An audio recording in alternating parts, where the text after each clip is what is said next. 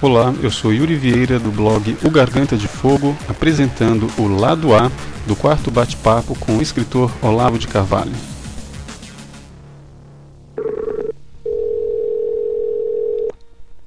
Alô? Olavo, Eu? tudo bem, Yuri? Opa, tudo bem? Dá pra conversar agora? Como é que é? Tá, Tô gravando. vambora. E aí, tá a fim de entrar em algum assunto que te chame a atenção essa semana? Não, pelas, pelas suas ordens. Que vocês inventarem aí, a gente comenta. É, porque eu tava querendo comentar primeiro o seguinte: o Saddam Hussein foi condenado à- forca, né? Como é que você vê isso aí? Bom, eu vejo o seguinte, esse camarada, ele tinha matado 300 mil iraquianos ao longo do governo dele. A guerra do Iraque até agora, no total, matou 3 mil pessoas.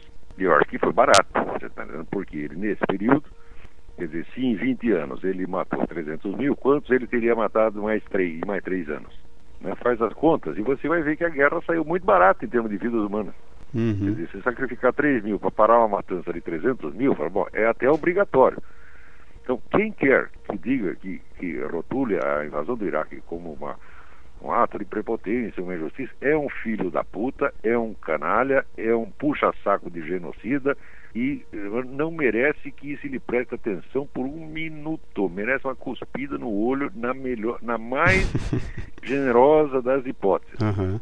Isso inclui todos os jornalistas brasileiros, com exceção do Reinaldo Azevedo, mais dois ou três. Todos os donos de jornais, todos os professores universitários, com exceção também de dois ou três, Uhum. e muitos oficiais das Forças Armadas.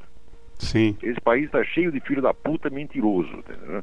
Que não tem capacidade para fazer um julgamento moral. É, agora, por exemplo, o Reinaldo Azevedo, ele mesmo se pronuncia a favor da guerra, mas ele acha que, não, que o tribunal não deveria ter essa legitimidade de condenar o Saddam à morte.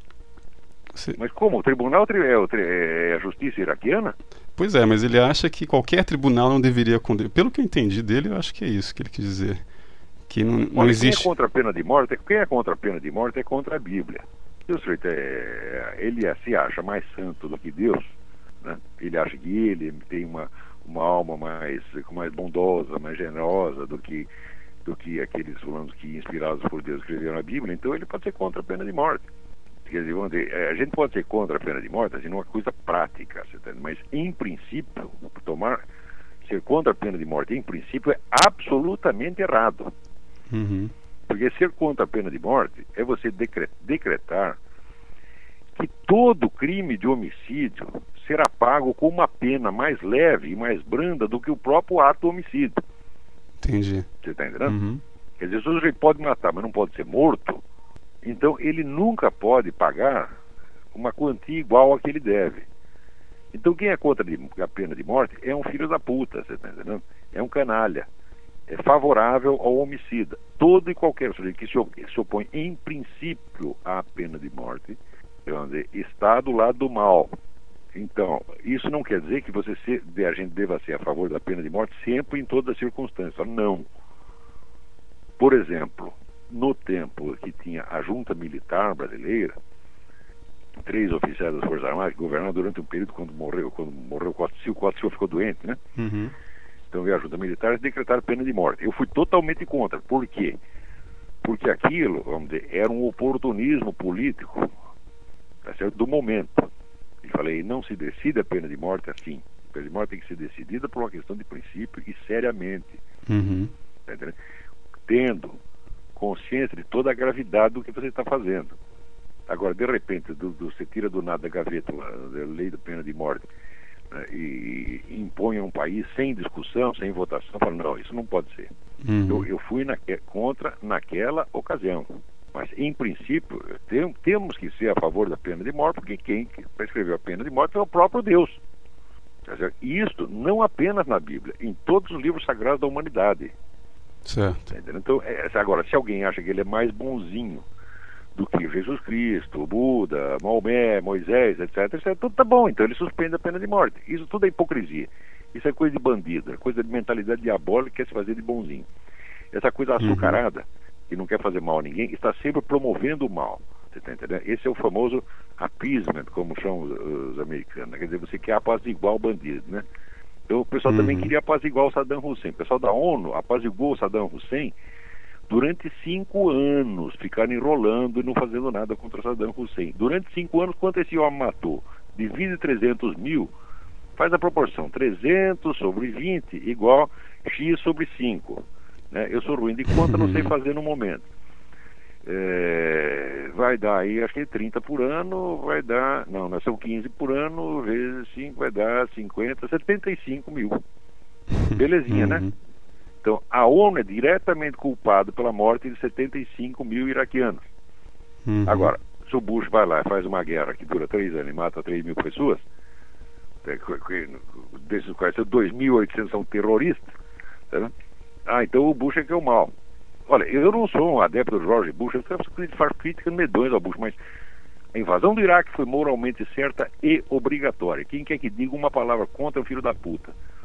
Pode falar mal do Bush em tudo mais. E eu falo em tudo mais. Ele tem esse projeto maldito da, da comunidade americana, né?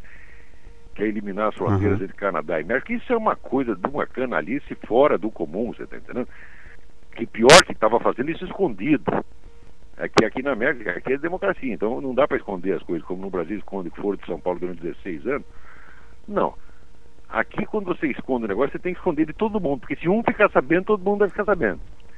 Então o que aconteceu? Uhum. Vazou esse negócio da comunidade americana que ele estava combinando em segredo com o presidente do México e o primeiro-ministro do Canadá. Vazou o que aconteceu? Um cidadão entrou com uma ação pelo, por esse Freedom of Information Act. E o governo foi uhum. obrigado a publicar toda a documentação a respeito, e agora o negócio é público e já virou objeto de debate nacional. E o Bush vai sair muito mal nessa, porque está todo mundo. Claro, não tem um americano que seja a favor disso. Só que é a favor disso é globalista, filho da puta, né? Uhum. Mas o povão vai ser 99% é. contra. Uma decisão completamente antirrepublicana, né? Completamente antirrepublicana, anticonservadora, anti-americana, anticristã, anti-tudo. Só é a favor do bolso de meia dúzia de filha da puta que está interessado nisso. Né? Então o Bush tem isso, ele tem, ele, no, a única coisa certa que o cara fez, eles criticam por causa disso, porra. Você tá, você vira, ele aumentou os gastos públicos, está errado. Se ele quer, faz esse negócio do, do, do, do, do a comunidade americana, né? Depois nomeou uhum. aquela filha da puta para a, a, a Suprema Corte. Que graças a Deus a mulher desistiu. Tá o sujeito faz uhum. cagada, tá? uma atrás da outra, tá? E não cagadas, às vezes são erros morais graves. Mas a coisa certa, que foi parar o Saddam Hussein, e só tinha um jeito de pará-lo, é pela força. Esse sujeito vamos uhum. dizer, é um dos governantes mais sanguinários que já houve na face da Terra, armado até os dentes, com aquela guarda republicana que obedecia como se fossem cães de guarda, tá, né? mantendo o povo sob o terror durante 20 anos. Né? Ah, uh, tem que parar o sujeito. Agora, o engraçado é que esses fulanistas críticos do Bush dizem, não, mas foram eles mesmos que fizeram Saddam Hussein. Escuta, os americanos sempre ajudaram todo mundo. Eles ajudaram Fidel Castro. Esse sujeito vai, pede ajuda americana, o americano dá ajuda e depois ele dá uma facada nas costas dos americanos e a culpa é dos americanos. Ora, porra, é sempre assim. Uhum. Inclusive, agora, o que estão fazendo no Brasil? Eles fizeram essa cagada na aeronáutica, né? De, de, que deu, deu, resultou nessas mortes de 154 pessoas. No dia seguinte, tá certo? Lançaram a culpa nos americanos, prenderam os dois pilotos. O governo americano o que, que faz? Manda ajuda para o governo brasileiro para regularizar o controle de voo. Sim, é. Você está entendendo? A americana é assim, uhum. pô. As pessoas. O americano tem sido tão bom e tão generoso com o mundo que desperta raiva. é assim mesmo, é assim mesmo. Uhum. Eu vi aqui, eu li esse negócio as reservas de comida que os caras tinham aqui. Os Estados Unidos antigamente eram obrigados por lei a ter reserva de comida, por, eu acho que por, sei lá, seis, era uma, não lembro se era seis meses, um ano, dois anos. Em caso de guerra nuclear, né? Hoje não tem mais reserva nenhuma. Por quê? Porque foi tudo usado em programas de assistência por essa porra do terceiro mundo. Que hum. povo faz isso? Nenhum povo do universo jamais fez isso. Quer dizer, o, os Estados Unidos são um fenômeno de, de cristianização do povo, como nunca houve na face da Terra. Esse aqui foi o único povo cristão que, que jamais existiu, você está entendendo? Pois é, aí a gente entra num assunto que eu queria conversar com você, que você tocou na outra conversa, que tem a ver com isso que você disse com respeito à pena de morte e também com relação à Bíblia. Que você disse que não existe uma civilização leiga. É, pode existir uma sociedade leiga, mas uma civilização leiga não existe, né? Pode existir uma sociedade leiga por algum tempo, e mesmo assim ela será leiga somente num aspecto dela. Você está uhum. entendendo? Por exemplo, você pode constituir um Estado leigo, desde que você tenha um fundo civilizacional religioso, que é exatamente o que aconteceu nos Estados Unidos. Mas, se esse Estado, por sua vez, tenta laicizar a sociedade, ele acaba com ele mesmo. Você está entendendo? Que é agora o que esses meia de filha da puta estão querendo fazer, tá vendo? Por, isso é muito uhum. simples, porque por, por que, que tem que ser assim? Hum, muito bem. Toda civilização, dizer, ela se baseia dizer, numa noção geral que as pessoas têm a respeito do que é verdadeiro e falso. Quer dizer, tem um senso de, um senso de orientação no universo. Uhum. Este senso de orientação, ele é necessariamente de tipo simbólico. Ele é como assim um discurso mito-poético. Não pode ser um discurso científico, um discurso lógico, por quê? Porque para isso ele precisa conhecer tudo meticulosamente. Veja, uma visão da totalidade só existe em termos mitopoéticos. Uhum. Não pode existir em termos científicos. A ciência nunca abrange a totalidade. Isso é impossível. A ciência abrange um fragmento mínimo. E, no entanto, nós precisamos de uma orientação quanto à totalidade. Essa orientação só pode ser de tipo mitopoético, tipo simbólico, então é religioso. Uhum. Você está entendendo? Sim. Agora, a civilização leiga quer fazer, vamos dizer, o que, que ela está fazendo? Ela está pegando um discurso científico, até pseudocientífico, e tentando forçar isso para virar uma mitologia. É a mitologia Sim. da evolução, a mitologia do progresso, mas é tudo falso.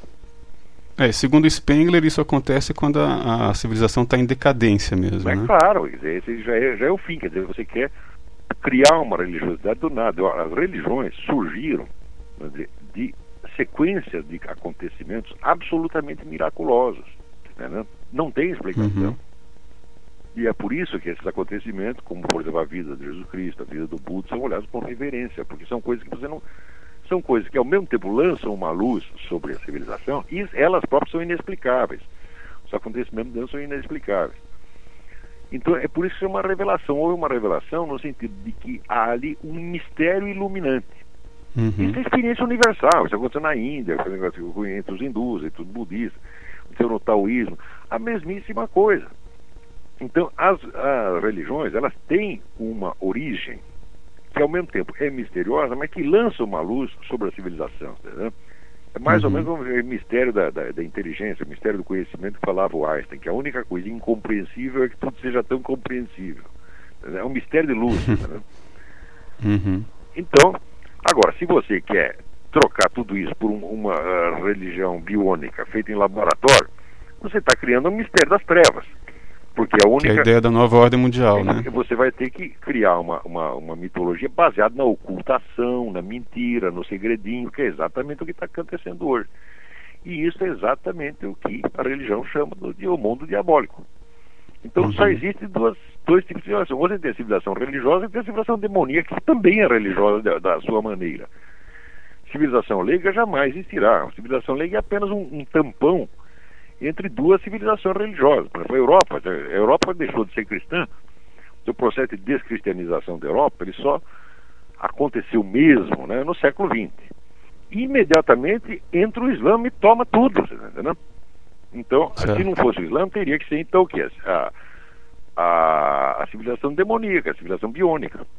Mas a biônica também não vai dar certo, entendeu? Então, assim, não é o cristianismo, vai ser o Islã. Agora, você acha que, que o mundo chegou numa fase em que ele está ele tá esperando alguma intervenção aí para recriar algum tipo de civilização que englobe o planeta inteiro ou isso é loucura? Olha, civilização que englobe o planeta inteiro só se houver uma nova revelação.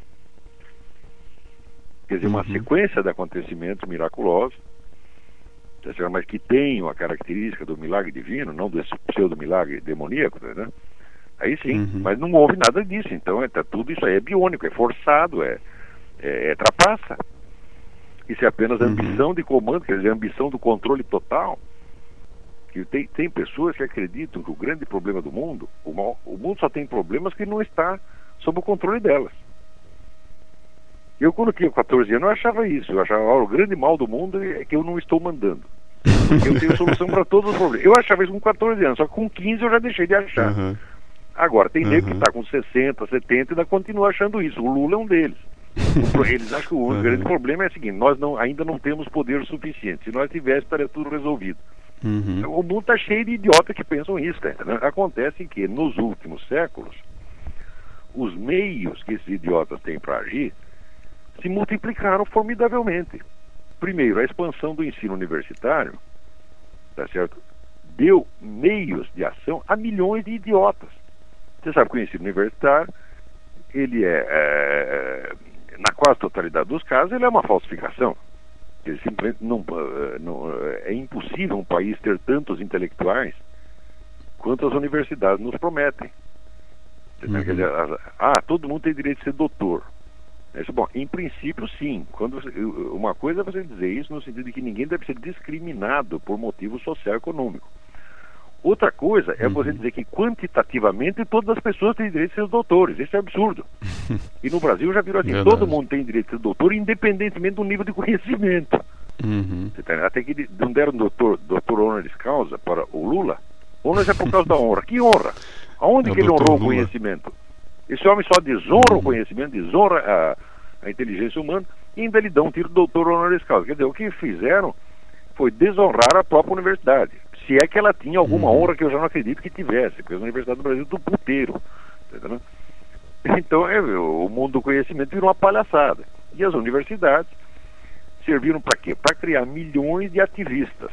As universidades geraram o fascismo, geraram o nazismo, geraram o comunismo, e estão gerando esta merda latino-americana. Que são hordas de cretinos que acham que tem a solução para todos os males do mundo e que, no fundo, o único problema é que eles não têm poder suficiente. Quando eles tiverem, eles matarão todos os maus e instaurarão a justiça na Terra. Qualquer sujeito que pense isso, eles têm merda na cabeça, evidentemente.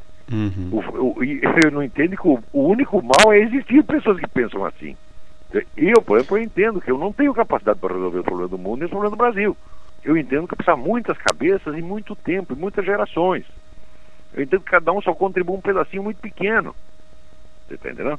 E que uhum. ninguém pode resolver o problema do Brasil. Só o Brasil pode resolver o problema do Brasil. Só o povo brasileiro pode resolver aos poucos, pela acumulação de experiência. Então nós temos que ajudá-lo a acumular experiência. É isso.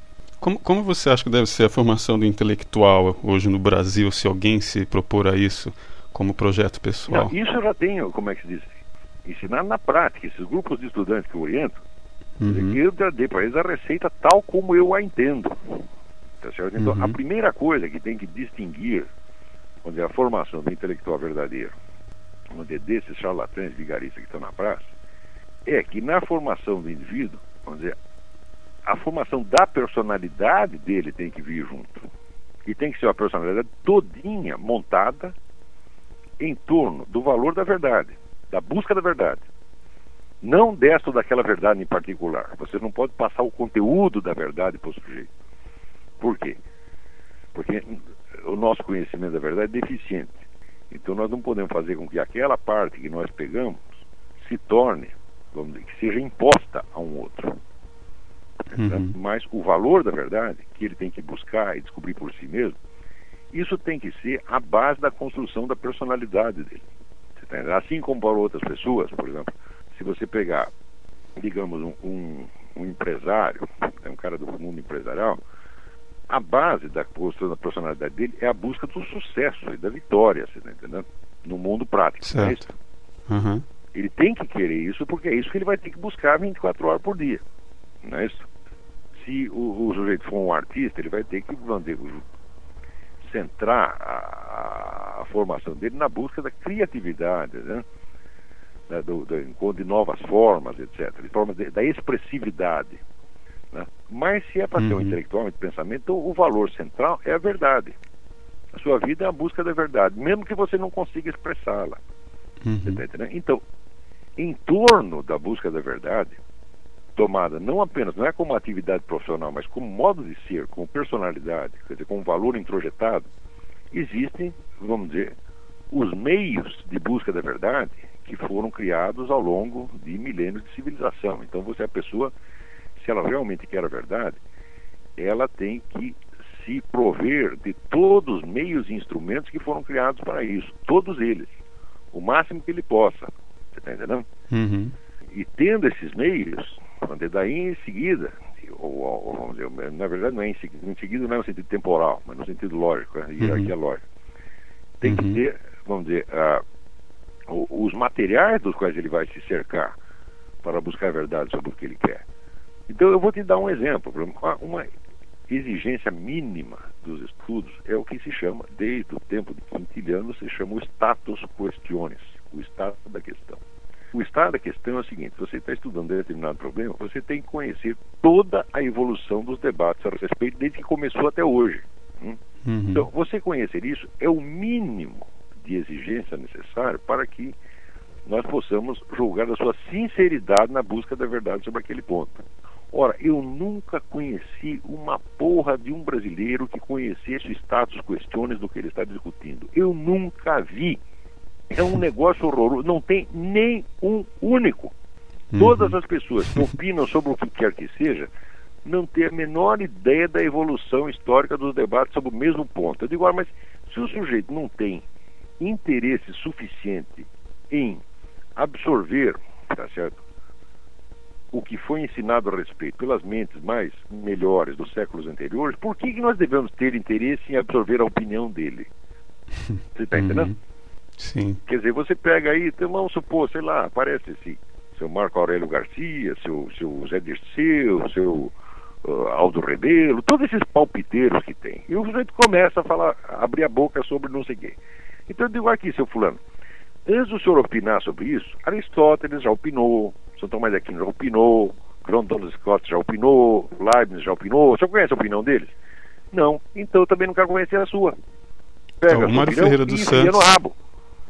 É, o Mário Ferreira dos Santos, por exemplo, ele disse que o Nietzsche errou muito porque ele não sabia que São Tomás de Aquino já tinha refutado grande parte das ideias dele, né? Mas o, Nietzsche nunca foi um homem de estudo sério. O Nietzsche, uhum. ele tinha sífilis, coitado, tá entendeu? Então ele tinha aquelas dores uhum. de cabeça horrorosas, sífilis. Ele conseguia trabalhar uma ou duas horas por dia. Então por isso que uhum. ele escrevia naquele estilo aforístico. Ele não escrevia texto corrido, ele escrevia texto, frases, né?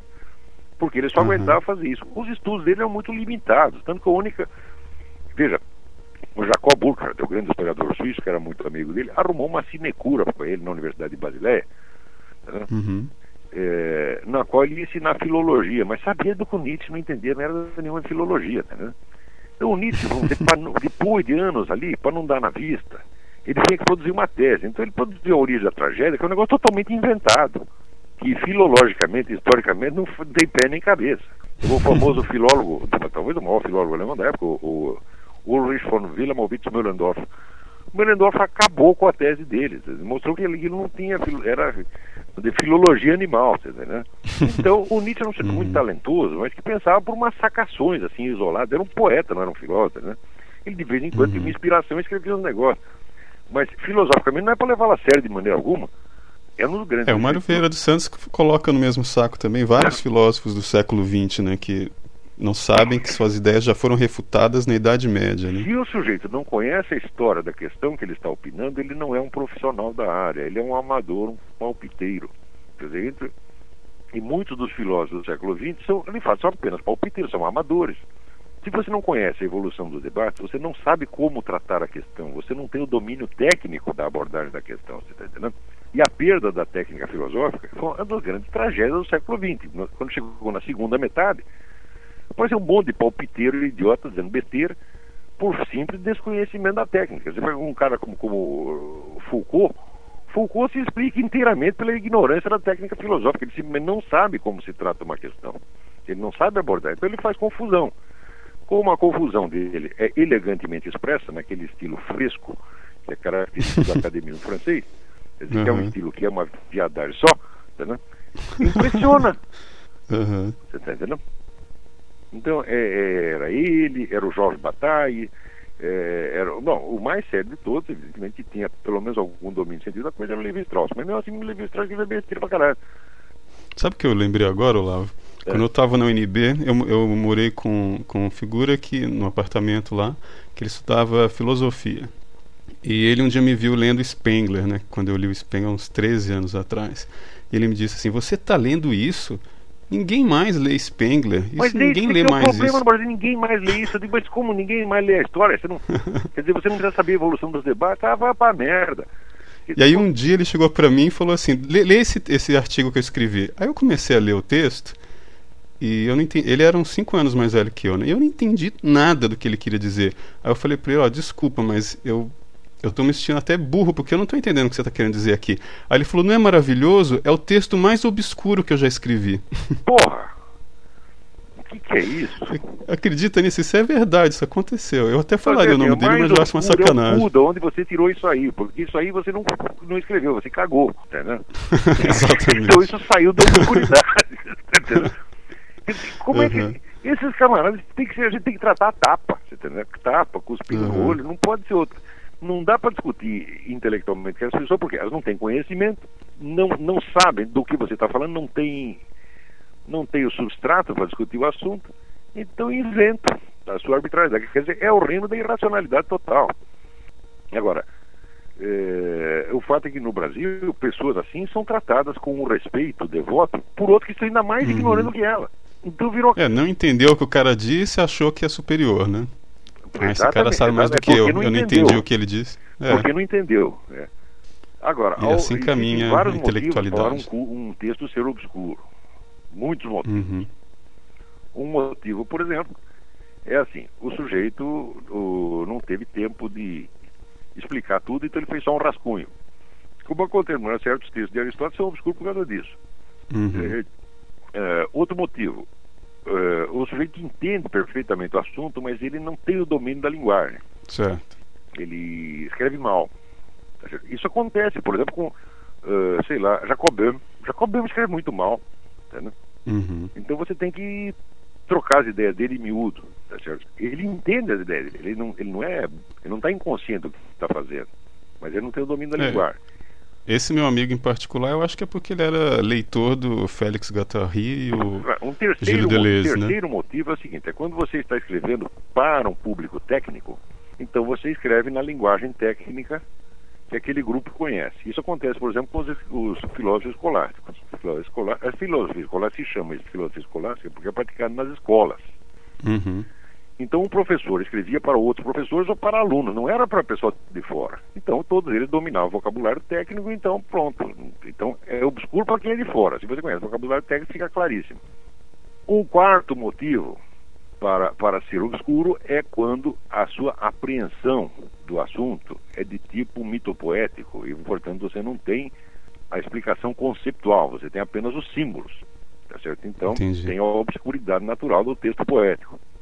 Agora, um quinto motivo, que é o que esse pessoal francês pratica, é porque eles acham que inventaram uma nova lógica. e eles são contra a lógica existente. Uhum. Mas quando você pergunta a eles quais são os princípios da nova lógica deles, eles não são capazes de explicar. Tá? Então, isso é tudo uma empulhação. E existe, finalmente, um sétimo motivo para ser obscuro. É quando você é um idiota brasileiro, né, copia esses franceses. É, que é exatamente o caso que eu estava dizendo. Né? exatamente o caso. Então aí você está uhum. no supra-sumo da obscuridade, você está no cu do universo, está entendendo? Então uhum. é melhor sair daí correndo, porque não vai sair nada que preste. Uhum. É, faz, tudo isso na verdade faz parte dessa ideia de jogar a tradição, seja lá qual ela for, na privada, né? A tradição religiosa, não, a tradição. Isso não é nem a ideia desses caras. Quer dizer, quem jogou a tradição religiosa na privada já foram pessoas de cinco ou seis gerações atrás. É, então, agora estão jogando a, a tradição da filosofia, né? Agora também, eles né? já estão, como é que se Estão imitando os jogadores de tradição no lixo. Eles nem sabem o que é tradição, nem sabem o que é jogar no lixo, entendeu? Eles, uhum. Nós estamos no mundo da macaquice. Aí no Brasil é só macaquice. É porque sabe uma coisa que eu ouço muito quando, quando eu comento sobre você? Ah, como é que pode um, um, um filósofo que defende a Bíblia, entendeu? Uai, todos os filósofos defenderam pra... a Bíblia, ou será que eles não sabem? então, eles Agora, não quem sabem. não defendeu a Bíblia foi, por exemplo, Karl Marx. Karl Marx não era um filósofo, era um charlatão. Karl Marx era vigarista. Vigarista uhum. de falsificar documentos. Tá, Hoje está tá uhum. mais provado que falsificou mesmo. Não estou falando nem das falsificações conceptuais que ele fez, que são monstruosas, mas estou falando da falsificação de fato. Então, um cara desse não merece que a gente dirija a palavra. Quanto à filosofia dele, entre aspas, né, você vê o Eric Fögel, ele, quando ele tinha 18 aninhos, estava estudando na universidade, ele leu o Capital e durante três meses ele foi marxista. No semestre seguinte ele fez um curso de economia política e viu que tudo aquilo era uma absurdidade e esqueceu aquela porra, tá entendendo? Eu que sou mais uhum. burro, eu levei uns 10 anos para entender isso. Para entender que aquilo não tem pé nem cabeça. Que aquilo é absurdo, é, é intrinsecamente absurdo e tem aquele poder fascinatório que tem a loucura. Você já conversou uhum. com alguns desses esquizofrênicos vamos dizer, que tem aquela intensidade, aquele olhar de fogo e fala pra caralho. Sim, sim. Pô, essas pessoas tiram você do sério, tá entendendo? Impressionam. Né? Uhum. E você acha que elas disseram alguma coisa de muito profundo, quando na verdade aquilo é um, é um, assim, é um peido verbal, não é nada. Tá entendendo? Karl Marx uhum. é a uhum. mesma coisa. Quer dizer, flatus vossos, a expressão latina quer traduzir literalmente é peido verbal. Né? Uhum. Então, é, não, eu não estou estou forçando a tradução, a tradução é exatamente pode ser pode ser furúnculo verbal, né? Como diz o, o autor lá do Rumo à Estação Finlândia. Não, se for um furúnculo, ele... ainda tem alguma substancialidade. Você é que ele disse que o Karl Marx estava com furúnculos quando ele estava escrevendo, ele não se aguentava com os furúnculos, aí ele, por isso que ele tem um tom. Pode ser, talvez ele tivesse sífilis também, né? Naquela época todo mundo era pouco sífilis. e não existia penicilina, porra. Né? Uhum o Karl Marx tem, vamos dizer, tem trechos e trechos ali que você vê que é, eles não são alucinatórios, tá certo? Mas é um negócio de uma vigarice imensurável, imensurável. Então, é uma coisa que, do ponto de, vou de um ponto de vista científico, não tem pé nem cabeça. É, filosoficamente, é apenas é, uma, uma, interpretação insultuosa né, do, que, do que os outros estão falando. Mas enfim, hoje eu entendo que Karl Marx é um bosta apenas, não, é um filósofo. Agora, agora a pessoa acha que Karl Marx é filósofo enquanto eu não conhecer um filósofo de verdade. O dia que você meter, fazer, bom, agora eu vou enfrentar aqui um filósofo de verdade. Se você, uhum. por exemplo, Hegel, que era o, o guru de Karl Marx, Hegel era um charlatão, um vigarista também, mas ele era um filósofo de verdade, um filósofo de imenso talento. Então, se pelo uhum. menos enfrente o Hegel, você vai quebrar o seu nariz, tá entendendo? É, se você entra enfrenta ali a lógica de Hegel, né? É um dos grandes livros da, da Europa, da, da, civilização europeia. Onde, onde ele mete a mão tem um pouco de vigarice, mas tem muito de talento filosófico verdadeiro. Agora, o Karl Marx não tem talento filosófico algum. O Karl Marx assim, é um parasita uhum. de Hegel, na, na melhor das hipóteses. Além de ser um maluco satanista que praticava rito satânico em casa, né? Ele, por não ser, esse sujeito ele dominou os outros na força da loucura mesmo. Né? Eu, eu lembro que eu tinha assim, eu tinha um aluno antigamente que era um sujeito esquizofrênico e ele, claro que ele não entendia uma palavra da minha aula, né? Mas ele tinha mania de ir lá, ele pagava a mensalidade, sentava, não podia expulsá-lo.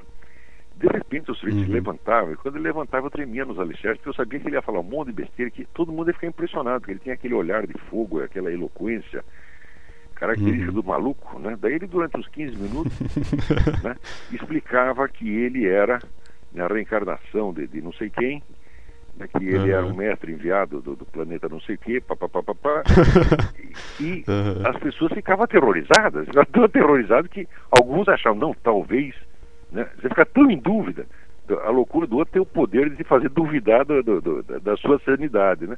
Uhum. Então, ah, talvez haja alguma coisa no que ele está falando, talvez tenha um fundo de, de sabedoria, né? Vocês são os idiotas, eu acreditar num besta desse, né, que tá com a cabeça cheia aí de, de aloperidol, porra.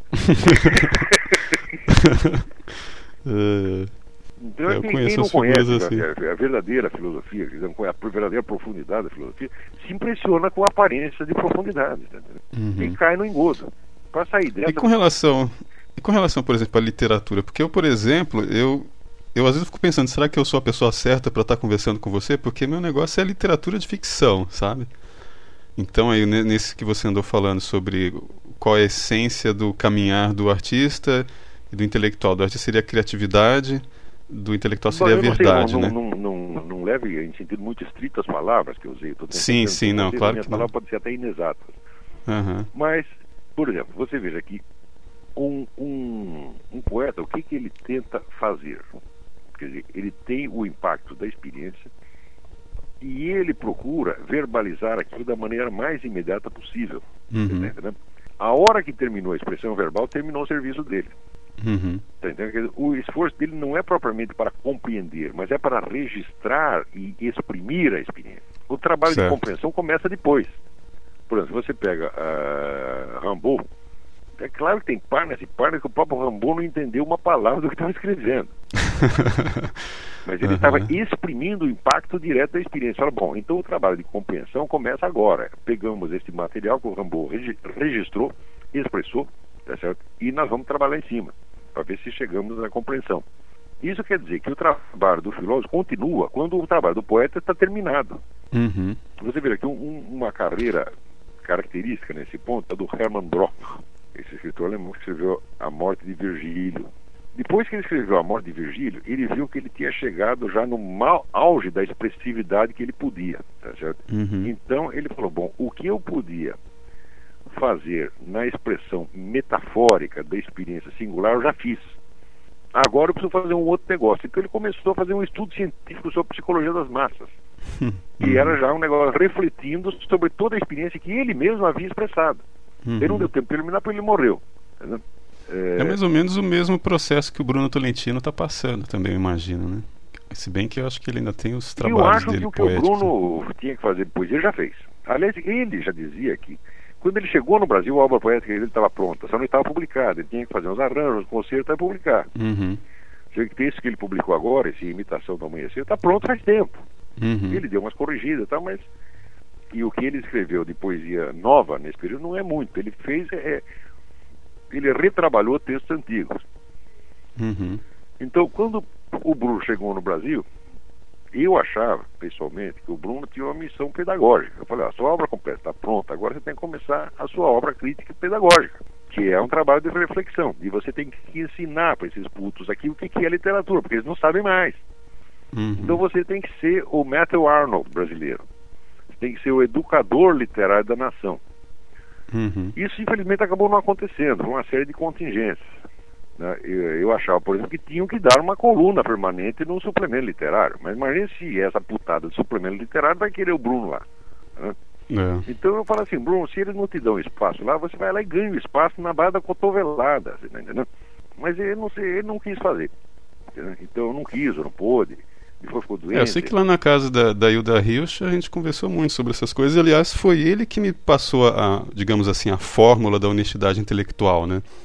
Eu contando para ele sobre sonhos lúcidos, aí ele me falou ah, sobre a fórmula da honestidade intelectual. Nunca dizer que sabe o que não sabe, nem que não sabe o que essa forma sabe. é minha, né? essa forma é minha. Exatamente. É eu- minha ele tinha, né? ele, e foi ele que me passou. que pro- sabe o que não sabe, nem que não sabe aquilo que você sabe. Ponto final. Exatamente. Ele uma tinha feito a simples, introdução na do seu livro, né?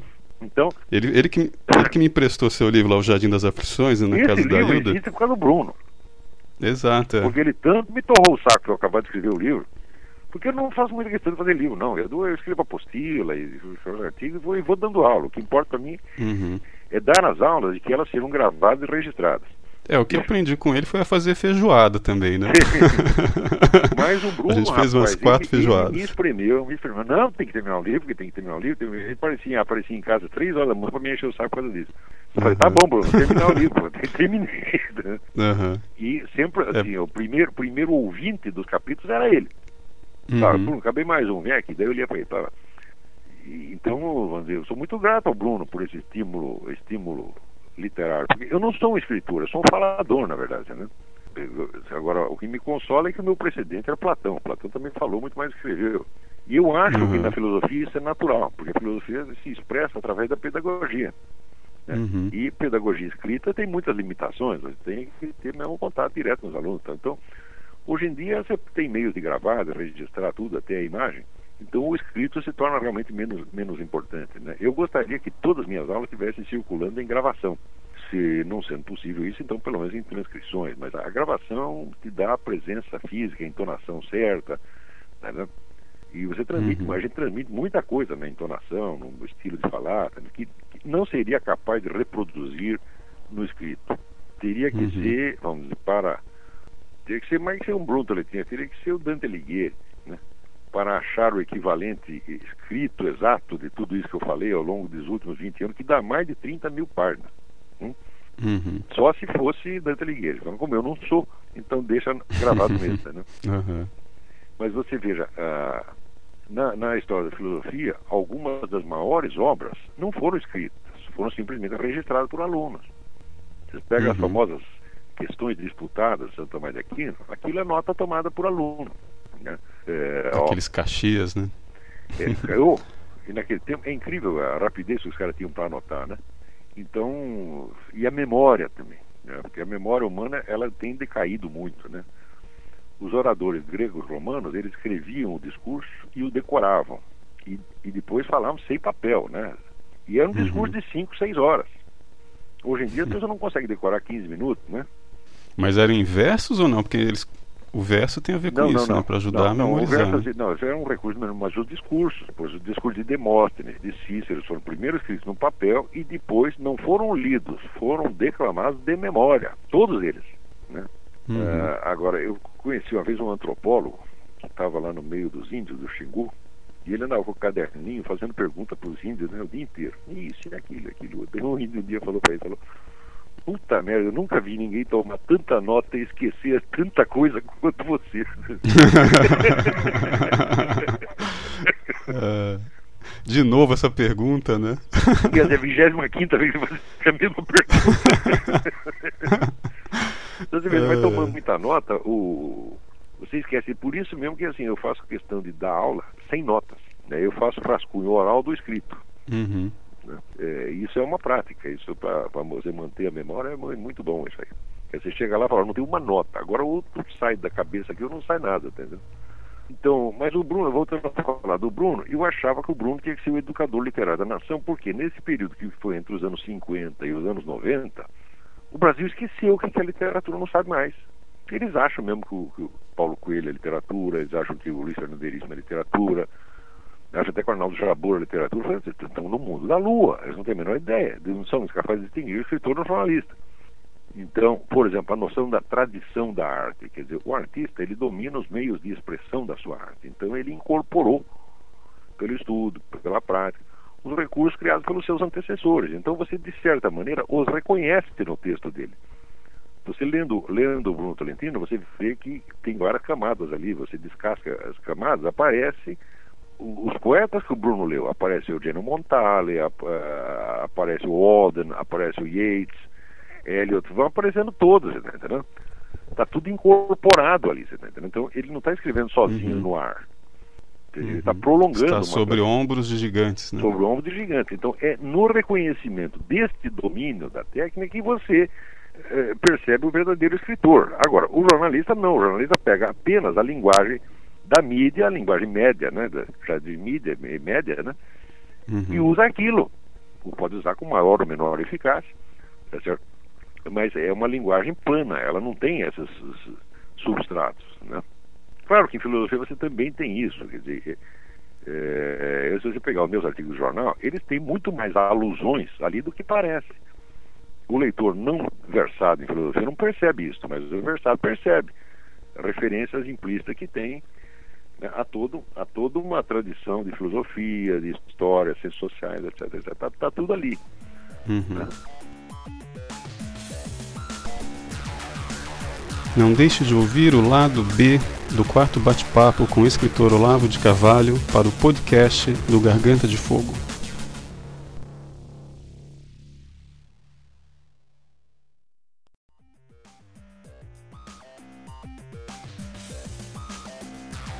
Olá, eu sou Yuri Vieira do site caralouca.net e este é o quarto bate-papo com Olavo de Carvalho, lado B.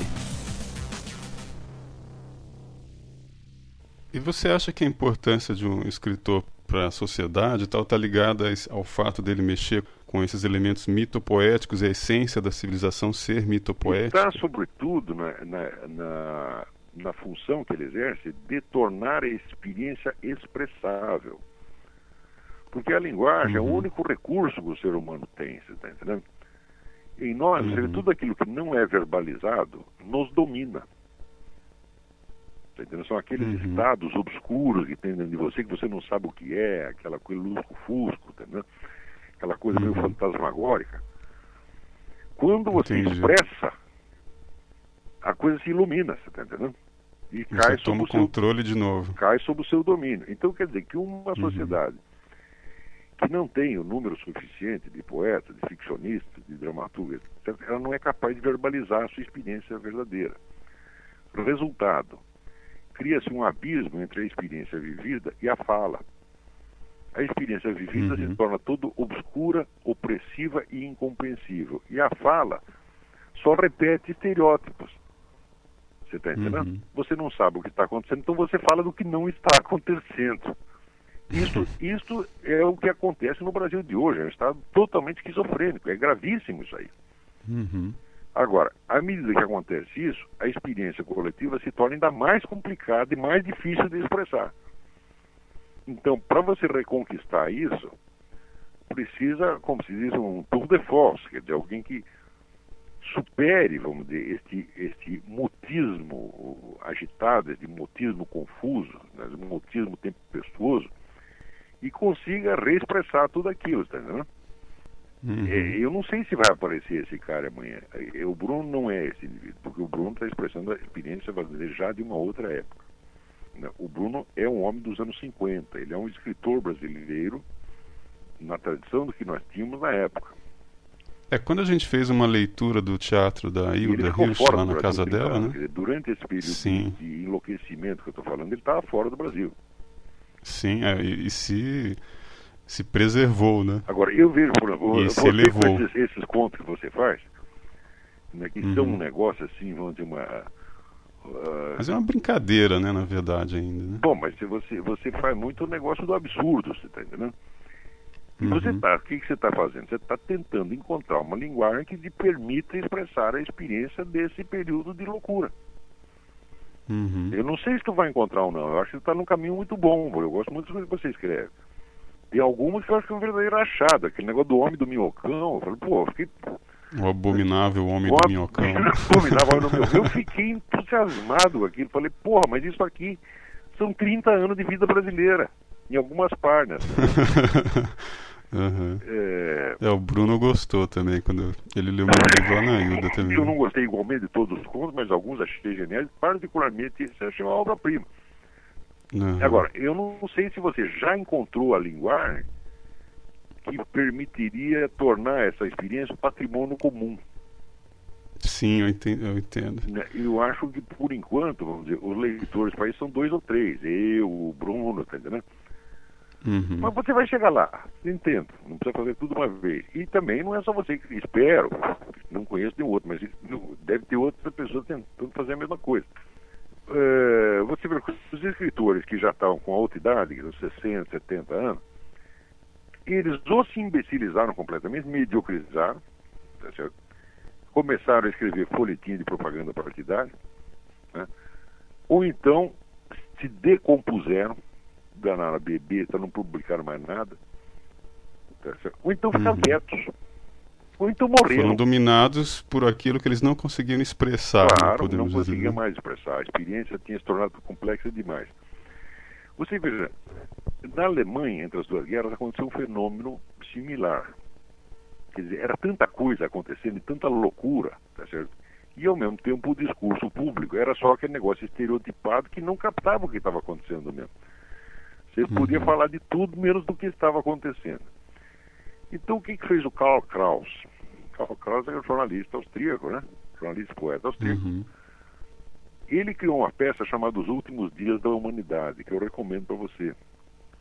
Tá. Que é feita todinha com frases que ele colheu na mídia. Não tem uma frase dele. Entendeu? Uhum. Mas ele montou aquilo de modo a, a rearticular a loucura do que estava acontecendo. Uhum. E eu acho que ele conseguiu. Os alemães reagiram intelectualmente muito bem, só que eles reagiram tarde e reagiram, em geral, no exterior, no exílio, né? Tiveram o Thomas Mann com o livro do Dr. Faustus. Uhum. São tentativas de entender, de expressar o que estava acontecendo ali. Não de entender ainda, mas antes de entender, tem que expressar. Se a coisa se torna inexpressável, não adianta especular em cima, porque a inteligência vai patinar no vazio. Então, quer dizer, se você não tem os símbolos linguísticos, não tem os símbolos poéticos para expressar, a inteligência fica paralisada. Você está entendendo? Então, eu lembro que eu perguntei. Se não há o trabalho literário, uhum. uh, a inteligência para. Sim. Você está entendendo? Você veja, um dos motivos de eu fazer o jornalismo é eu documentar o que está acontecendo. Para eu mesmo poder refletir depois, você está entendendo?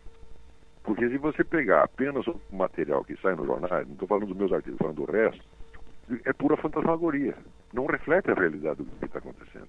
Quer dizer, um país onde acontece 50 mil homicídios por ano e as pessoas estão revoltadas porque alguém desviou dinheiro, vai estar fora de si. Quer dizer, isso dá muita importância para o dinheiro e pouco para a vida humana. Quer dizer, a pessoa parece estar mais, mais preocupada em que ele bata a carteira do que ele levar um tiro na cuca, entendeu?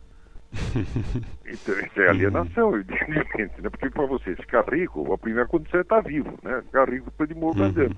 Eu acho que eles achariam uma coisa mais grave se, ao invés de acrescentar um chumbo ao corpo, retirasse, né? né? Tirasse, é, exatamente. É. a arma retirasse um chumbo do coração, cara, cairia morto. Aí seria um é. caos, né? um terror. Mas quando você está dando um chumbo pro cara. Com o pessoal tem. Ninguém pode uhum. tolerar 50 mil homicídios por, por ano. Tá entendendo? Uhum. Isso aí tinha que ter um movimento, tinha que ter passeado, tinha que ter protesto até o governo acabar com essa merda, por exemplo.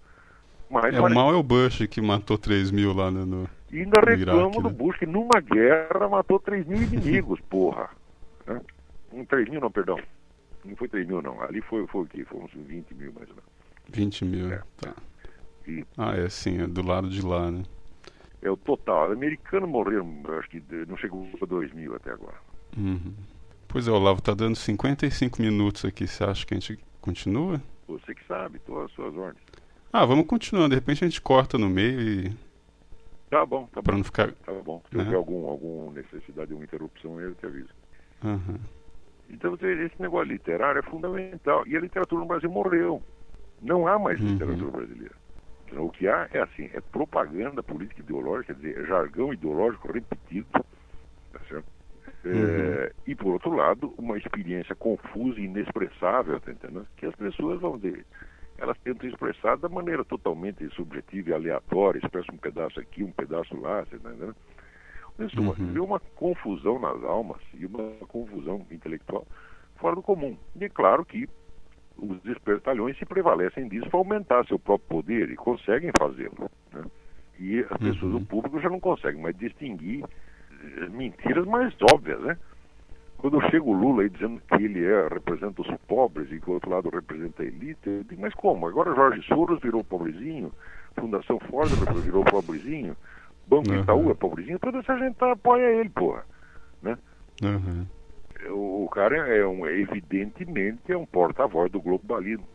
Tudo que acontece no Brasil, todos os movimentos políticos que existem no Brasil, todos sem exceção, eles vêm da ONU, vêm prontos da ONU, entra na academia, na universidade, ali vira um movimento, uma moda intelectual e depois vira um movimento político. Todos eles, quer dizer, toda a vida política brasileira é um reflexo passivo e obediente de ideias que você nem sabe mais quem inventou, vieram pronto de fora. Uhum. Dizer, e o povo embarca naquilo e compra aquela discussão como se fosse dele. Uhum. E não sabe de onde veio. Então é um povo totalmente alienado. Alguém me mandou um e-mail aí rindo ela fala, ah, ah, agora a ONU é, é, é comunista. tipo assim, achando Bom, maluquice. Você sabe essa... que o grande, vamos dizer, o grande argumento que essas pessoas têm é esse, ha, ha, ha. É, exatamente, é aquele, parte. Aquele riso, aquele riso fingido, né? De, de, de, coisa de criança mesmo, sabe? Sabe o, uhum. o, garoto que perdeu a partida de futebol e sai e diz, ha, ha, ha. Você tá entendendo? Aquele idiota, porra. Dizer, uhum. Você vai, ha, ha, ha, quando você está fodido, não tem mais nem o que responder, daí você se faz de superior fingindo, mas cadê a sua superioridade, né? Uhum. Você está fingindo que está rindo, mas na verdade está doendo. Você tá entendendo? Eu sei que está doendo, né? E quando chegar em casa, Sim. você vai ter que passar pomada no seu hemorroida, porque está doendo, pô. Sendo que a ONU que é a semente dessa, desse Mas é governo claro que, quer é, ser é leigo, claro né? que é a ONU. Quer dizer, pessoas que não têm a menor informação a respeito, nunca leram nada, né? nada, nada, nada, nada, nada. Tem aquela imagem da ONU de 1947, né? quando foi fundada, né? E nem mesmo sabem, né? quer dizer, o que foi a influência comunista na ONU naquela época, porque a, a, a carta da ONU foi redigida por comunistas. Né? O, o, uhum. o, representante dos Estados Unidos na ONU era comunista, porra. era agente, agente da, da, da KGB, porra. Os caras nem têm ideia dessas coisas, não, não sabem história, sabe coisa nenhuma. Então é o ignorante que dizer, ele está apenas achando esquisito aquilo que você falou. Ele não tem um argumento, ele não tem nada para dizer quando, mas ele acha esquisito. Como ele acha esquisito, ele não gosta. Como ele não gosta, ele se sente inseguro. Daí o que, que ele tem que fazer? Ele tem que fingir superioridade. Daí ele fala para você, uhum. ha, ha, ha. Puta vida. E assim, é tão deplorável, tão miserável. E aí a pulsão militante. Eu não sei né? se eu choro por essas pessoas ou se eu esqueço, porque uma miséria humana tão profunda, você tá entendendo? Uhum. E aquela mulher que apanhou do marido ainda fica fazendo, fazendo de conta que. fazendo de superior, tá entendendo? Fazendo de conta que está achando muito engraçado a apanhadeira. Coisa medonha. Agora, ver isso Uhum. aqui, dos, ver isso no Brasil já era deplorável. Agora, ver daqui dos Estados Unidos é assim, é, bicho, é como assim você, sabe, a- abrir um buraco e ver os vermes se agitando lá embaixo, tá entendendo? e ficar pensando assim, "Mas, pô, eles acham que eles estão fazendo alguma coisa. Parece que estão muito Uhum. ocupados ali com algum negócio, né? Mas aí, um monte de verme se agitando no fundo do buraco. Esse, o falatório brasileiro é isto. É, a são, situação discussões, é são discussões entre ignorantes analfabetos, absolutamente inconsequentes, não vai resultar nada dessas discussões. Daqui três meses as pessoas já esqueceram o que falaram. Se for três meses, se não, se não for três dias, não vai ter consequência alguma. Mas no momento elas estão muito interessadas naquilo que estão dizendo, né? E nem mesmo têm ideia de que ninguém vai ouvi-las. Olavo, com relação ao, por exemplo, à ONU, que você diz no seu livro lá, as coisas, né, as, as várias coisas que você diz no Jardim das Aflições, você teria algo a acrescentar numa nova edição já assim? Nossa senhora, quanta coisa teria, mas quanta coisa teria. Nossa, sobretudo sobre os Estados Unidos. O que eu aprendi Uhum. sobre os Estados Unidos nesse ínterim, sobretudo depois de vir para cá, dá para fazer outro livro. Quer dizer, aquele capítulo Uhum. final, eu não digo que ele esteja errado, mas ele é assim, ele é uma titica de galinhas, entendendo? Uhum. perto do que seria preciso explicar hoje. Talvez eu já expliquei em aula muitas vezes, tenho atualizado isso sempre que posso, mas para escrever não vai dar tempo. Mas você acha que você escreveu alguma coisa que agora não seria mais correto de se dizer? Que teria que ser revisado mesmo? Ou, ou simplesmente tempo, porque era eu só posso incompleto? revisar em aula, é muita coisa. Não, assim, nada a mudar, mas existe assim tantos, A acrescentar. né? tantos elementos novos que eu acho que aquilo se dissolve. Uhum. Por exemplo, na época, eu- veja, eu eh, encarava todo esse processo como sendo um processo americano. Hoje eu entendo que não é. Hoje eu vejo que as coisas vêm de fora aqui também, está entendendo? Você diz a questão do império. É, veja, essa ideia do, do império, por exemplo, existem muitas concepções diferentes a respeito, está entendendo? De modo geral, vamos dizer, a, a política, por exemplo, do George Bush, não é uma política de império, tá certo? É uma política de hegemonia. Quer dizer, ele quer que a nação, que é aquele projeto chamado Projeto Novo Século Americano, ele quer coisa Uhum. óbvia, ele quer que os Estados Unidos sejam a nação mais forte do mundo e que ninguém se meta a besta com os Estados Unidos. Ponto final. É isso. Não quer ocupar território, não quer dominar ninguém. Essa que é a verdade. Por outro lado, você vê que não há alternativa, porque se os Estados Unidos não forem hegemônicos, quem vai ser hegemônico? Vai ser a China, a Rússia, os radicais islâmicos, a, má- é a máfia russa. Porra, então é inferno. Quer dizer, você tem que escolher entre os Estados Unidos ou o inferno. Então, como partidários, quer dizer, então eles pegam, eles usam o termo imperialismo para descrever o que os Estados Unidos estão fazendo agora, que não, são, não é imperialismo de maneira alguma. É, eles acham que por ter uma McDonald's na esquina já é uma invasão americana, né? O pessoal pensa assim. Bom, e, daí também eles confundem com outro processo. Tem- Tem outro processo que é, assim, a globalização econômica é uma coisa. Uhum. Mas não é um processo americano, isso aí está favorecendo muito mais China, por exemplo, do que os Estados Unidos. né? A China está crescendo mais rapidamente do que os Estados Unidos, menos, com uma velocidade maior. Os Estados Unidos estão invadidos por produto chinês, e o Brasil então nem se fala. Agora, a globalização econômica ela interessa a certos grupos econômicos, mas esses grupos econômicos não estão identificados nem com a nação americana, nem com o Estado americano, nem com a sociedade americana. Eles, se for preciso passar todo o dinheiro para a China e afundar os Estados Unidos, eles fazem isso. Então, este processo de globalização que o pessoal, vamos dizer, atribui como se fosse o imperialismo americano, não é. É outra, é outra coisa completamente diferente. Isto é a formação de um poder global extra-americano e na quase, sua quase totalidade anti-americana.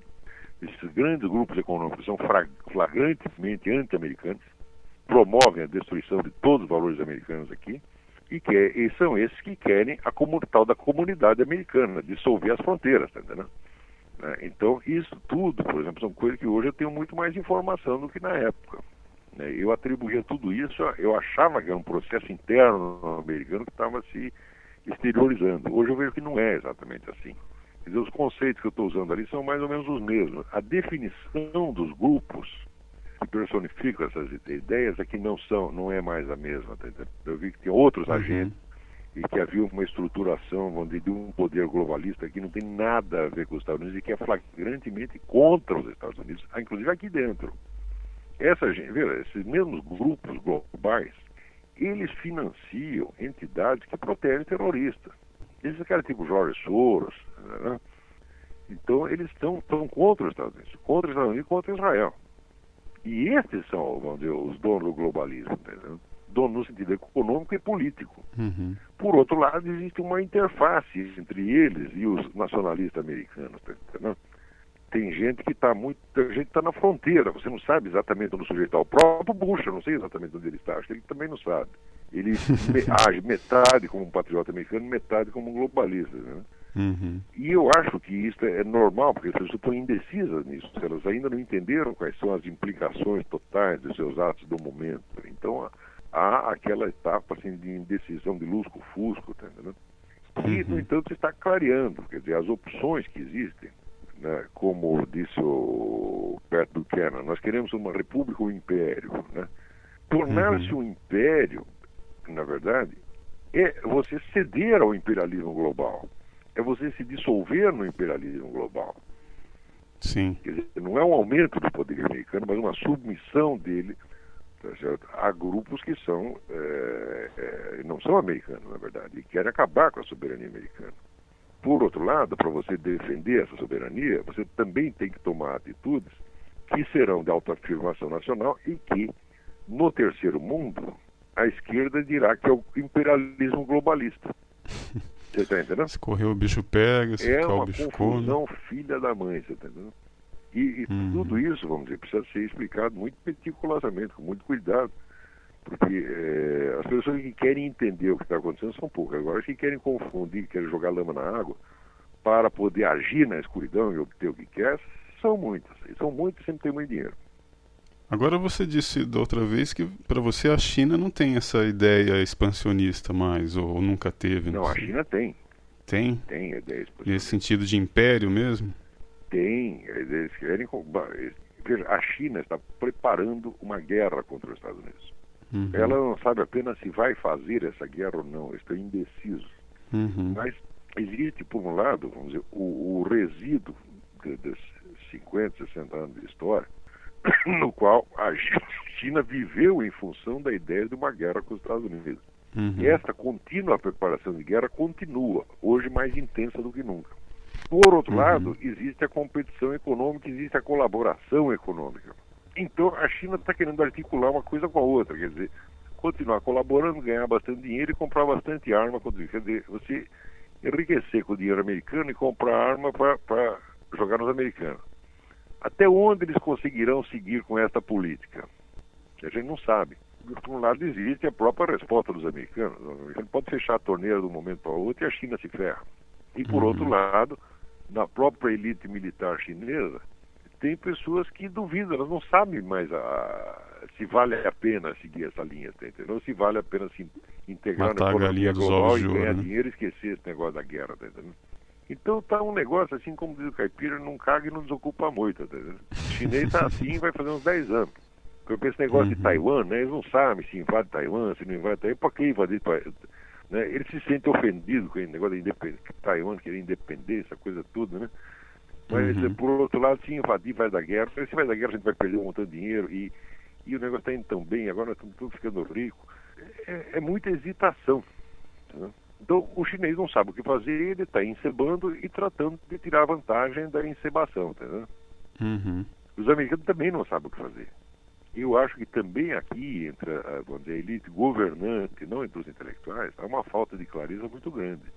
É porque eles se deixaram muito levar por aquele economicismo do começo dos anos 90, que achava uhum. que a expansão do capitalismo ia resolver tudo. Falou, ah, se a expansão do capitalismo resolvesse tudo, não teria havido nem Primeira nem Segunda Guerra Mundial, porque estava todo mundo progredindo ganhando dinheiro. A Rússia, é Verdade. os últimos 50 anos do século XIX, a Rússia foi o país que mais cresceu na Europa um crescimento econômico estrondoso. Se não tivesse tido a Revolução Russa, hoje o cidadão russo teria um padrão de vida comparável ao americano. Né? Uhum. Então, o crescimento econômico não impede os problemas. Ao contrário, às vezes ele aumenta. Mas, sabe como é? Economista só pensa com o bolso, né? Uhum. Então diziam, não, a, a, liberdade de mercado, tá, todas as outras liberdades. Eu falei, isso é uma loucura. É claro que não. Primeiro que é, na que China pessoas... só tem liberdade de mercado para meia dúzia, tem liberdade de mercado para quem é puxa-saco do governo. Segundo, é, da liberdade econômica às demais liberdades, existe a mediação, o fator intermediário é um esforço político que ninguém está fazendo. Então você pode ficar uhum. com liberdade de mercado eternamente e o governo, a estrutura de poder comunista, continuar também eternamente. Uhum. É o que eles não percebem que o capitalismo, na verdade, é uma ferramenta, né?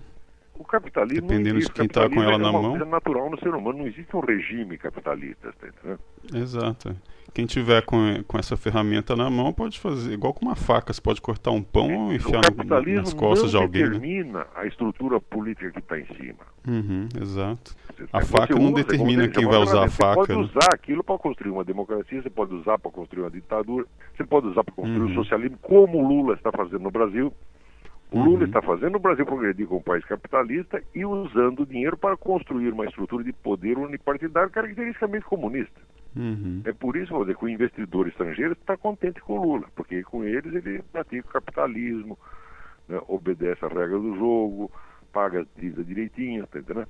Agora, e para dentro? Bom, para dentro, lá dentro do Brasil só tem um brasileiro, quem vai se são eles, o que, que o investidor estrangeiro tem a ver com isso? Agora o brasileiro sempre assim acha, não, os americanos não vão deixar tal qual coisa acontecer. Como se coubesse aos americanos, né, nos defender de nós mesmos. Ora, porra. Quer dizer, o Lula Esse bando de anti-americano. Né? O governo petista foi muito esperto, porque ele neutralizou os descontentamentos exteriores. Neutralizou. Fazendo mesmo como o Lenin fez. Você negocia com os caras, você faz um monte de concessões, você deixa fazer o que quiser, deixa eles ganhar bastante dinheiro. Aí eles ficam contentinhos, enquanto isso você cria o um esquema de poder comunista. O Lula está seguindo a receita do Lenin igualzinho. Só que você vê, há 20 anos eu tenho acompanhado esse processo e eu entendo a dialética revolucionária, entendo a estratégia deles. E esse pessoal, comentarista de mídia, professor universitário, consultor empresarial, é, oficiais de inteligência, ninguém entende. Ninguém entende porque não conhece a estratégia comunista o suficiente, não estudou o assunto. Se tivesse estudado, veria que o, o pessoal petista está aplicando uma estratégia leninista clássica. Uhum. Né? Dizer, é, é o tal do status questiones zero, né? É, o status questiones zero, o pessoal não estudou nada. Então não dá nem para começar a conversar. Dizer, eu não tenho com quem discutir nesse, nesse meio. Eu teria ter alunos, eu tenho que sentar e escutar o que eu estou falando. E ver se aprende uhum, alguma que coisa. É que é mais ou menos como eu faço. Que o que você faz, porque você é um cara muito inteligente. No Brasil, que é muito inteligente, faz isso. Olha, tem estudador lá, o cara estuda pra caralho, deixa eu escutar o que o cara tá falando, porra. Deixa eu aprender uhum. com ele. Depois eu escuto. Uhum. Né? Mas você chega, já quer discutir na hora. Ah, porque eu acho o quê? Porque, dizer, opiniões saindo do nada, são verdadeiros é, peidos intelectuais, né? Então isso nunca perde tempo. E é uma tragédia para o Brasil que as pessoas sejam assim, porque a situação é muito complicada, precisaria ter muita gente estudando, precisaria ter muita gente vendo a coisa clara. Se visse o processo com clareza, não, as coisas não teriam chegado ao ponto que chegou. Note bem que por que, que eu estou acertando cada diagnóstico, cada previsão que eu faço? Há 15 anos eu estou acertando todas, e os caras erram todas. Agora, essa semana, no dia 30, eu escrevi. Aqueles jornais, que ajud... jornais, eh, órgãos de mídia que ajudaram o Lula a ocultar o Foro de São Paulo, serão em seguida premiados com a oficialização da mordaça. No uhum, dia seguinte, começou, né? veio aquela pancadaria aos jornalistas, veio aquele juiz primeiro jornalista, viu aquela pressão em cima do Carlos Chagas. Uhum. No dia seguinte, quer dizer que eu conheço a peça, tá eu sei do que eu estou falando.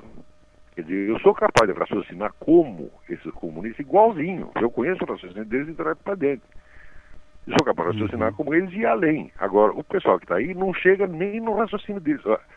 A estratégia petista é muito complicada para a cabeça desse pessoal. É muito complicada porque é ambígua. Agora, a ambiguidade é uhum. é da natureza da dialética. Veja o que fizeram com esse negócio da aeronáutica. O Brasil tem um dos espaços aéreos mais ordenados e limpos do mundo. Daí o que começou? Como é que fizeram? Primeiro, a esquerda começou a desmontar as Forças Armadas, cortar orçamento, né? tirar prestígio, tirar autoridade, etc, etc. da ainda meteu civil no controle do tráfego aéreo. Que meteu civil, começou a virar bagunça. Quando começa a virar bagunça, porque está escapando do controle dos militares, o que, que o governo propõe? Botar mais civil. Quer dizer, o governo petista joga na vítima a culpa do que ele mesmo está fazendo. Uhum. Você está entendendo? Agora, por outro lado, ele, joga com ambiguidade. Por quê? Eles queriam sindicalizar os militares, para os militares poderem fazer greve. Exato. Mas também pode acontecer dos militares fazer greve contra eles. Então você uhum. tem que uhum. jogar com uma no cravo ou na ferradura, tá entendendo? E essa uhum. coisa de jogar por dois lados, isso é dialética. Agora, mentes treinadas na dialética entendem esse jogo de dois lados, porque é a natureza do processo comunista. Agora, esse pessoal empresarial, por exemplo, ele só sabe raciocinar com estatística. Então, se faz dialética, por exemplo, nem sabe que porra que é. Né? Então. É, os caras estão mirando na síntese, né? Esperado. Por exemplo, a, a, a, a Veja esta semana pergunta: esta agressão a jornalistas é um caso isolado ou é uma estratégia do governo? Eu diria as duas coisas. É as duas uhum. coisas. Porque faz parte da estratégia ela ser feita na base do vai e vem e na base experimental. Você tá entendendo? Quer dizer, você tenta uma, uma política mais agressiva para ver se o adversário reage. Se o adversário reage, você volta atrás e nega tudo aquilo. Com a mesma facilidade uhum. que você fez a agressão, você a nega. Isso aí é leninismo, isso é dialética, porra. Agora, no, no Brasil as pessoas ficam pensando, ah, é isso ou é aquilo? Né? Então, por exemplo, ah, o Lula mudou ou o Lula não mudou? O Lula, existe o Lula o Lula modernista e existe o Lula comprometido com as com as uh, o Lula irá para o lado moderno ou ele voltará para o lado atrasado. Eu digo, mas que estupidez, isso é uma maneira, é, maneira para, estereotipada de ver as coisas. O Lula é as duas coisas ao mesmo tempo. Ele tem que ser, uhum. porque isso é da natureza da estratégia comunista. Você vai usar a modernização capitalista, e ao mesmo tempo você vai fortalecer a militância comunista. Não dá para uhum. fazer uma coisa sem a outra, nem a outra sem a uma. Agora, o pessoal enxerga metade do Lula e acredita na metade. Quando ela aparece a outra metade, eles ah, houve uma regressão. Quer dizer, como se existisse um trajeto predeterminado da história, onde todo mundo tem que ficar igualzinho a eles, todo mundo tem que ser modernizador capitalista. E eles interpretam assim dentro dessa ideia idiota do avanço e retrocesso. Né? Então, re, avançamos em direção à democracia ou retrocedemos aos procedimentos autoritários. Eu digo, ora, mas os dois procedimentos na estratégia comunista são simultâneos articulados. Não há avanço nem retrocesso. O que há avanço e retrocesso é do processo revolucionário como um todo. Uhum. Mas esse avanço e esse retrocesso se mede dialeticamente pelos dois braços da, da, da revolução. Você está entendendo o que eu estou explicando? Estou, estou entendendo. Estou até lembrando aquilo que você estava falando, que o, que o PSDB é uma direita da, da esquerda e, e, que no futuro, quando o processo se completar, quem vai virar a direita é o PT e a esquerda vai ser o MST. Claro, já está virando, já está A próxima etapa é botar o Lula na direita. Uhum. Você sabe que na, na Revolução Russa, logo depois da tomada do poder, o Trotsky era a esquerda e o Stalin era a direita. Uhum. E o Stalin dizia que era o contrário que ele, que era de esquerda, e Trotsky, que era direitista. Mas isto é uhum. característico da dialética revolucionária. Você se, a, a, a, revolução se bipartir de acordo com as divisões anteriormente existentes e reproduzi-las na sua própria escala. Isso aconteceu na Revolução Francesa, na Revolução eh, Chinesa, na Revolução Cubana, todo lugar. Agora, quem não conhece a história, fica pensando, não, então o Lula mudou, o Lula se modernizou. Ah, de repente ele voltou a ser um troglodita. Eu digo, ele sempre foi as duas coisas ao mesmo tempo, porra.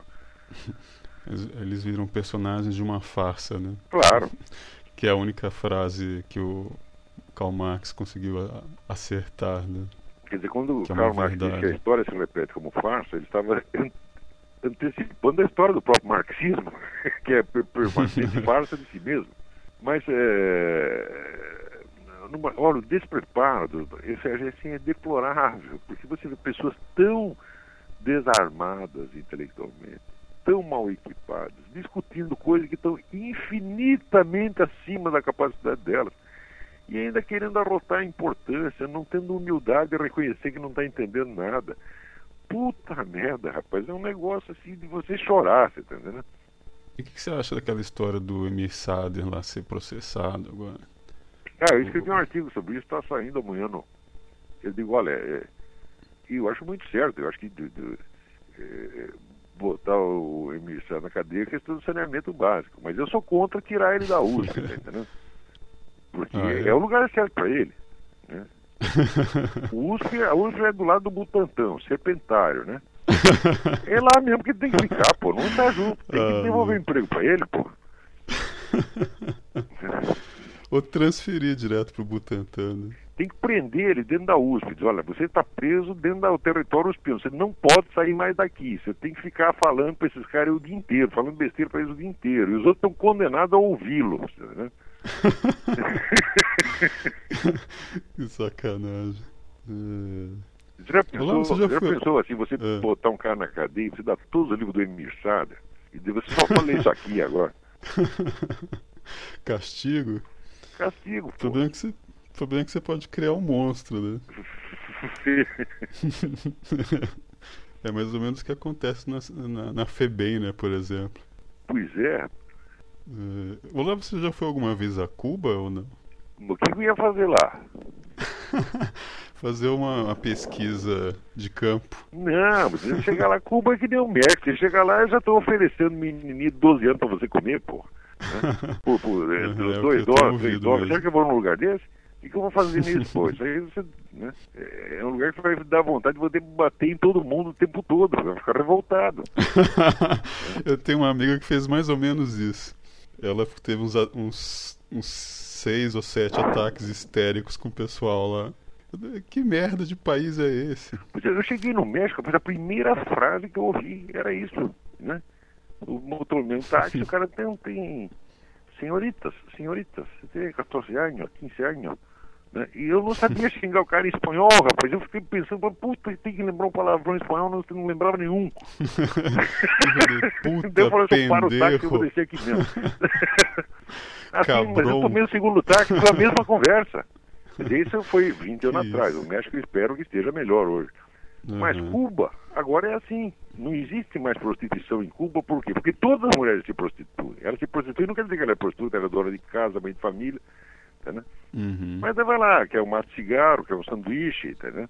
Uhum. E, e, se prostitui. Então quem vai para lá, vai fazer turismo em Cuba, vai, vai lá para tirar proveito dessas infelizes, tá entendendo? Vai lá para fazer turismo sexual, às vezes com menina de 14, 15 anos são os bandidos. É, e, segundo, e segundo um amigo meu que voltou de lá recentemente, é, é, a grande parte é homossexual mesmo, viu, o turismo. E é viadagem. Agora, quando o cara pega AIDS, o que o é. governo faz com ele? Trancafia, isola. Os aidéticos uhum. são, são tratados lá, são isolados da sociedade, são marginalizados totalmente. Uhum. Quer dizer, e Cuba ainda vive da viadagem e persegue os viados. Uhum. Né, eu vi a entrevista do cara travesti, travesti cubano, era um negócio de chorar, rapaz. Uma vida absolutamente miserável. Então esse pessoal, essa comunistada toda aí, está indo lá para tirar proveito dessa gente. Vai lá comer as mulherzinhas, as menininhas, os viadinhos, tá entendendo? A preço de banana. Né, e dizer que aquilo é uma maravilha. Uhum. é uma coisa do, é, o, também de uma miséria humana, assim, incalculável. O Reinaldo Arenas, eu, né? Eu não sou contra a pessoa se divertir, não, você está entendendo? E eu acho que uhum. você coma quem você quiser, você dê para quem você quiser, faça o que você quiser, mas você não pode explorar a miséria, você não pode, não pode pisar nas pessoas, tá entendeu? Isso é uhum. muito feio, porra. Agora, o que, que a pessoa vai fazer em Cuba, porra, se não fica desfrutar ali das delícias da área turística?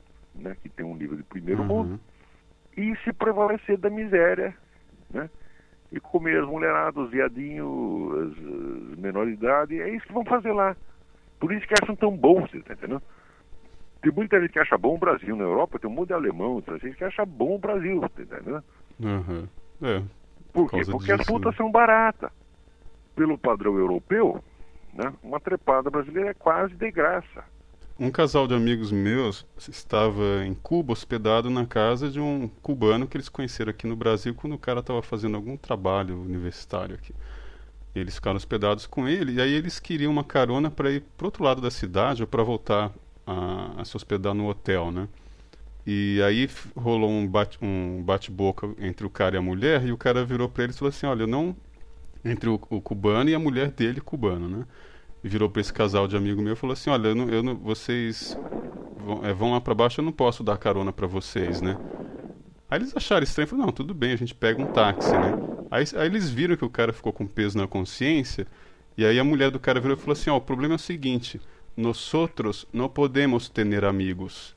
Aí o cara foi, não, que isso, não é bem assim. Aí ele foi explicar o que a mulher dele quis dizer, que ele não podia dar carona, senão ele poderia ser preso por ser taxista ilegal. Claro. Porque a polícia cubana jamais aceitaria a ideia de que um cubano tem amigos estrangeiros. Mas esse é o inferno, Cuba é o inferno. Oh, eu conheci um cubano, um cubano que tinha fugido lá, um cara que tinha trabalho para a Revolução, um cara do Comitê de Educação, que ele tinha dado 16 anos da vida dele para a Revolução Cubana, né?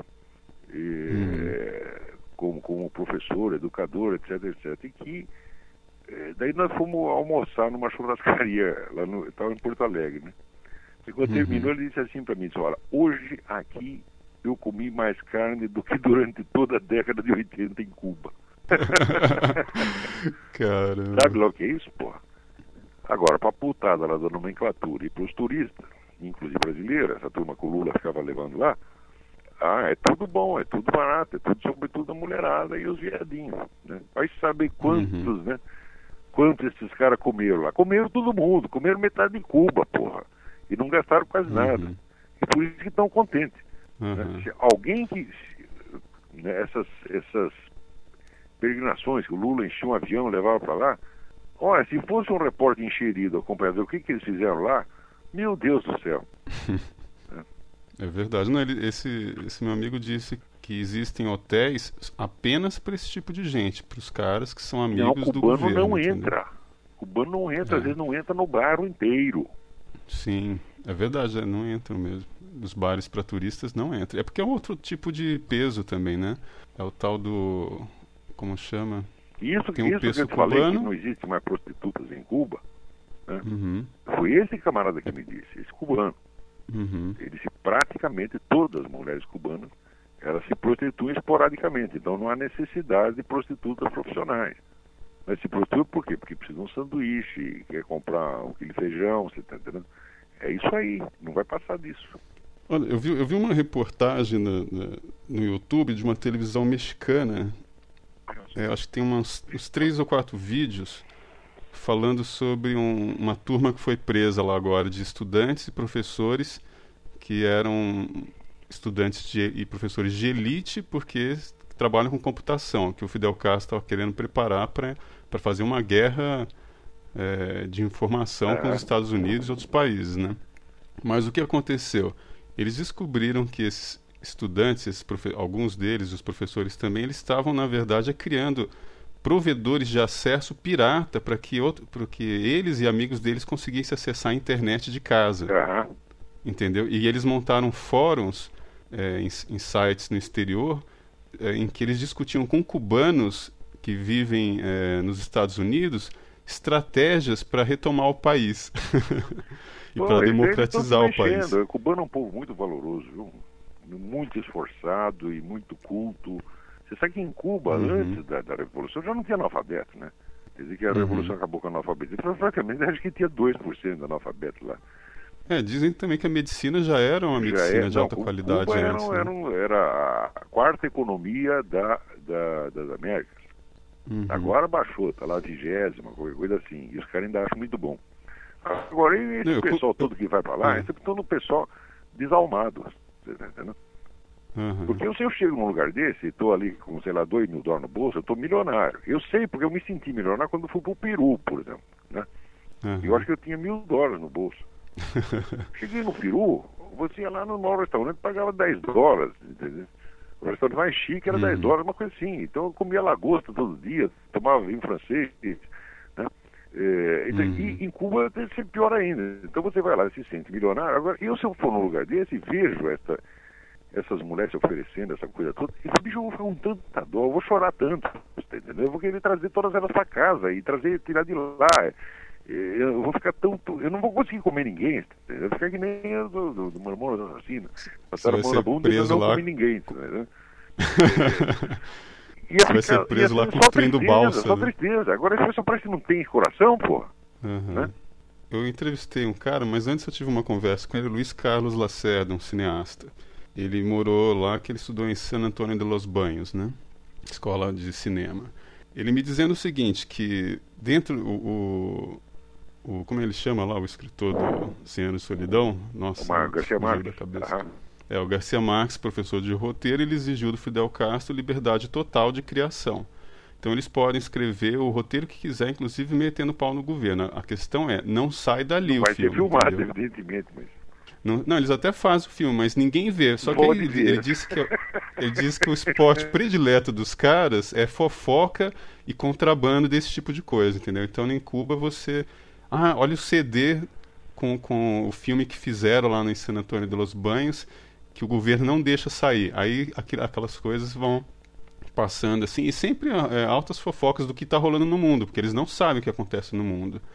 Que eu acho que é mais ou menos o que essa, esse fórum pela governança da internet que teve essa semana. acho que é mais ou menos o que eles querem fazer com a internet no mundo inteiro, né? Deixar você é, sem saber o que realmente está acontecendo, né? Você viu isso que tá, que estava rolando? Eles querem tirar o, o controle do ICANN, né? Uhum. Então eles que é um controle técnico, eles querem tipo uma ONU, no caso, imagina a ONU Pelo tomando conta da internet. A gente vai viver na base da fofoca também do contrabando de informação, já que, que horrível. não pode. Não, isso é apocalipse. Esse... Esses caras tomaram o controle da internet, acabou. Inclusive, quem inventou o protocolo IP foi um irlandês católico, tá certo? Contrário esse negócio uhum. de nova ordem mundial, que ele inventou isso aí para eh, assegurar o livre acesso às pessoas, tá entendendo? Uhum. Eu já vi a putada querendo controlar, então, como os americanos eles controlam exclusivamente do ponto de vista técnico, jamais se meteram é, no conteúdo, técnico. nunca, nunca, nunca, pelo total Exatamente. respeito. Agora, você acha que a É ONU pra não vai virar bagunça. Que é isso, pô? Não, para começar, se a, se a ONU tomasse conta da internet, você escreveria o endereço do, do site, do seu, por exemplo, a parar no site do PT, né? Claro, claro. Ia ser mais ou menos por aí.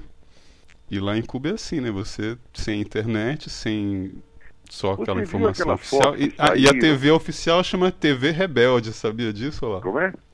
A TV de Cuba oficial chama TV Rebelde. Bom, eles são especialistas em inverter o significado das palavras. Quanto mais puxa saco, chama de rebelde. né? Né? O que eles chamam de dem- democratização dos meios de comunicação significa o governo tomar conta de tudo e impor um controle ditatorial. O que eles chamam de rebelde Uhum. é ser puxa-saco e obediente. É, é sempre inversão. É, é a linguagem do Orwell, né? Agora, você se Não, lembra umas me- fotos que saíram no Mídia Sem Máscara faz tempo, de um asilo de Uhum. velhinhos em Cuba. O horror que aquilo é. Hum, Os velhinhos não, no meio da vi, merda, né? mutilados, fudidos, sem ter o que comer. Parecia um campo de concentração. Quer dizer, que Uhum. autoridade moral essa gente tem para falar mal de quem quer que seja? Mas nada, nada, nada, nada. Entendeu? Agora, o que eu fico, Uhum. eu fico puto, às vezes, é esse pessoal, por exemplo, de movimento feminista e movimento gay americano, que fica apoiando eles. Eu digo, por que você não vai fazer feminismo vai fazer viadagem lá em Cuba para ver o que, que acontece? Esses caras não conhecem a história do Reinaldo Arenas, Direito, né? Pois é, direito das minorias só existe no regime conservador. As pessoas têm que entender isso aí, porra. Só no bom e velho capitalismo, com valores judaico-cristãos, cristianismo, essa coisa toda. Só aí que as minorias podem ser respeitadas. O socialismo acabou isso tudo, porra. Uhum. Esses pessoal são, eles são contra. Você sabe que fizeram um. Teve o festival do filme gay em Nova York. Uhum. E chegou lá um documentário sobre a situação miserável dos gays cubanos. O pessoal aqui não deixou passar. Tá brincando. É! Você vai que gente mais sem vergonha, filha da puta. Quer dizer, eles sabem que estão mentindo contra os companheiros deles mesmo, que estão lá passando uma miséria, filha da mãe. né? É tudo falso. Esse pessoal é Uhum. tudo falso. É tudo nota de 32 dólares. tá? Não pode acreditar, não. Então, É, porque Yuri, eu acho que eu vou ter que desligar. Porque Não, beleza, porque aqui já dá dois eu vou ter que- podcasts. Vou né? ter que atendê-las. Não, mas foi ótimo lá. Esse aqui já valeu por dois. Então, boa sorte aí. Tá, obrigado, um. E, né, abração. Parabéns pela iniciativa dessas coisas aí, entendeu? dessas entrevistas. É muito bom isso aí. Sim. Porque Não, é porque eu acho que você tava, você tava merecendo. nos né? jornais, gente tem- o espaço é muito pequeno. Dizer, o que você fala no jornal é um minuto e meio de fala, tá entendendo? Em uma, duas Uhum. horas de fala, você transmite muito mais coisa. Uhum. Tá bom. Tá Então, um ok, abração. Olavo. Boa sorte aí. Então, um abração e boa Tchau, sorte tchau. Fique até mais. Deus. Fica com Deus. Você ouviu ao final do quarto bate-papo com o escritor Olavo de Carvalho, gravado por Yuri Vieira do blog O Garganta de Fogo.